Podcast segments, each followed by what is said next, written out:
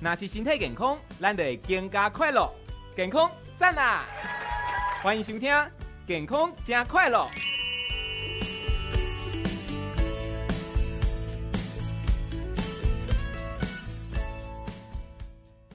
好，我们今天的健康加快乐，健康好快乐，邀请到的是好心肝基金会医疗事业发展执行长李茂华医师，医师早安。主持人讲，各位听众大家好。是今天呢，要来跟李医师讨论的这个主题呀、我们有时候会在新闻上面，或者说电视剧里面会出现哦。然后这个疾病呢，感觉是听起来就蛮恐怖的，叫做猛暴性肝炎。想要先请医师来介绍一下什么是猛暴性肝炎呢？脓包性肝炎其实就是我们常听到说啊，急性肝的衰竭了哦。，那为什么衰竭？就是我们肝脏本身其实是一个解毒最重要的器官嘛。对，那身体里面经过很多代谢啦，一些毒素啦，嗯，都要经过肝来代谢哈、那如果不能代谢的话，就会造成很多生理上的一些器官的障碍。除了这个以外，肝脏还会分泌很多的一些酵素啦、是合，成蛋白质啦、凝血酵素啦，哈、等嗯等，对身体的健康也是很多的帮助。嗯，有解毒功能，也有合成我们体内必要的一些元素、酵素啦，一些呃基质。但是呢，突然间可能某个原因，整个肝细胞大量的损伤坏死以后呢，就等于肝脏的功能几乎快要没有了。哦，那没有的时候，该做出来的东西，蛋白质之类的东西做不出来，凝血因素也做不出来，该解毒也解毒不来，这些，嗯，这些毒素可能冲到脑部去。那这哦，种情况之下，那就是非常严重的一个情况。是那，一般来说，这种肝炎，我们常讲说，这个病人有急性肝炎、急性化，但是急性肝炎最严重就是猛暴型了哈。嗯嗯嗯。那猛暴型大概那死亡率大概有到八十 percent 这么高。啊，这么高哦，是对，对，所以对这个对听起来很严重的猛暴性肝炎，它的成因是什么是呢？猛暴型肝炎原因当然是蛮，有些是多重原因，有些是单一个原因啦。对哦那当然就是说，猛暴型来说，当然第一个台湾来说，最多还是病毒性的肝炎啦。哦，哈病毒型，那病毒当然我们就 A A 型、B 型、C 型、B 型、E 型。不过呢，真正的比较比较厉害的还是 B 型啦，因为嗯 B 型它是一个慢性的带源嘛。对，那带源好好发炎，有时候发炎，有时候慢性肝，有时候没有发炎。那但是你有时候没有没有定期追踪，或者说该吃药的时候该吃抗病没有吃，嗯一，下子 它发作了以后呢，对，就造成猛暴型，这是第一个病毒性嘛。哈、嗯，第二个，我们看到什么？吃了一些偏方草药了，哦，是的，是的， 就是说它不是经过医师处方的哈。嗯啊，自己听人家讲就去去去买什么偏方，那这些有些东西它有肝毒性嘛哼，，对，啊、那有些草药跟人也有一些过敏性也有啊，哈、嗯哼，好啊，这种情况下，我们其实也真的有看到这样的病犯哈、是，还有就是说，药物吃的太重，就药物中毒嘛，哈、对，啊、比方说普拉疼，大家都知道，常常吃止痛药嘛，啊嗯，那那一般我们只这普拉疼，我们在一般的剂量是不会，可是有些人很厉害，啊有些人头痛吃几个都吃啊，都有啊，哈、嗯，那在美国更多了，这更多，美国因为他就自己可以买得到嘛，对，所以它的量就很大。嗯哼，那这种需要在肝解毒的，但是你那么大量，它没有办法排出来，就造成肝细胞大量的坏死嘛，哈、是，啊，所以除了止痛药以外，像有有些痛风啊、尿降尿酸的药啊，哦，它也会引起哈、有些呢，结核病抗抗结核病的药也会。嗯，那有些我们看灰指甲的药有没有抗霉菌的药啊，它也引起会引起急性肝炎都有啊、嗯嗯，嗯，那除了这个以外，当然一些像代谢性的疾病啊，哈、那那是比在台湾就比较算比较少，不过有些妊娠妊娠就怀孕的时候慢慢引发成毒血症、脂肪肝这个情况呢，诶医学哦也是会看到哈、嗯，是这个嗯主要原因是这些为主啦。是，那么猛暴性肝炎，它如果发作的时候，我们有办法去察觉到吗？或是它会有什么样的症状吗？一般来说哈、刚开始的时候，病人上讲就会有点恶心啦，嗯哦，甚至呕吐啦，嗯嗯，但是觉得好疲倦了哈、哦，啊，就就为什么食欲那么差哈、对，接着呢，小便像茶叶的颜色一样哈、嗯，啊，这种样子呢，就已经开始觉得好像肝可能有点问题了。是，接着呢，小便茶叶色，接着就是要看眼睛里面的，他眼睛眼白有没有变化了哈、嗯嗯啊，变化，或者说皮肤上有没有一些啊不淤出血啦、淤淤血啦哈。对，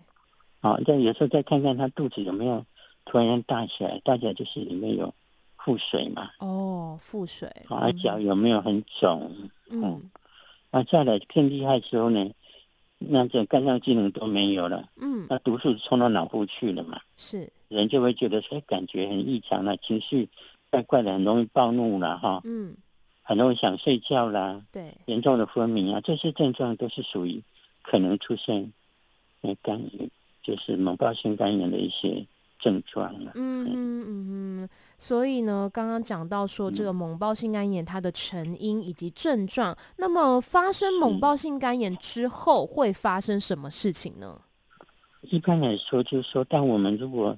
有刚才提到的这些症状以后，我们经过抽血检查嗯，啊，的确肝功能非常的高哈、对，那可能会长好几十倍的哈、嗯，甚至百倍的高，这么高哈、是，那那那重情之下反感很厉害，那我们确定它是猛暴性的时候呢，因为一猛暴性整个肝功能都几乎破坏掉了嘛对哈、，所以它一开始呢，当然是住院嘛哈、嗯，住院以后呢，刚开始是一些补充的支持疗法，是，治疗就是说他肝已经很不好了，已经这没有办法。那我们可能针对什么？比方说他，我们身体里面它有什么副作用，我们我们就给他这，比方说他营养现在做不出营养，蛋白质都没有了这种，嗯，我们就给他补充一些蛋白嘛，哈、哦，啊，再来就是说，哎，他可能还有一些并发症啊，那并发症水肿啊，怎么想要让他稍微消一点苦水哈、嗯，再来就是说，那如果是 B 型肝炎发作，他没有吃药，赶快用抗病毒药物下去。那这些药的目的是什么？是争取一点时间，让他有机会自己再恢复过来哈、嗯哼嗯哼，那那在通通不行的时候，还有一种叫洗肝嘛哈。是，洗肝跟洗肾的意思是一样，就是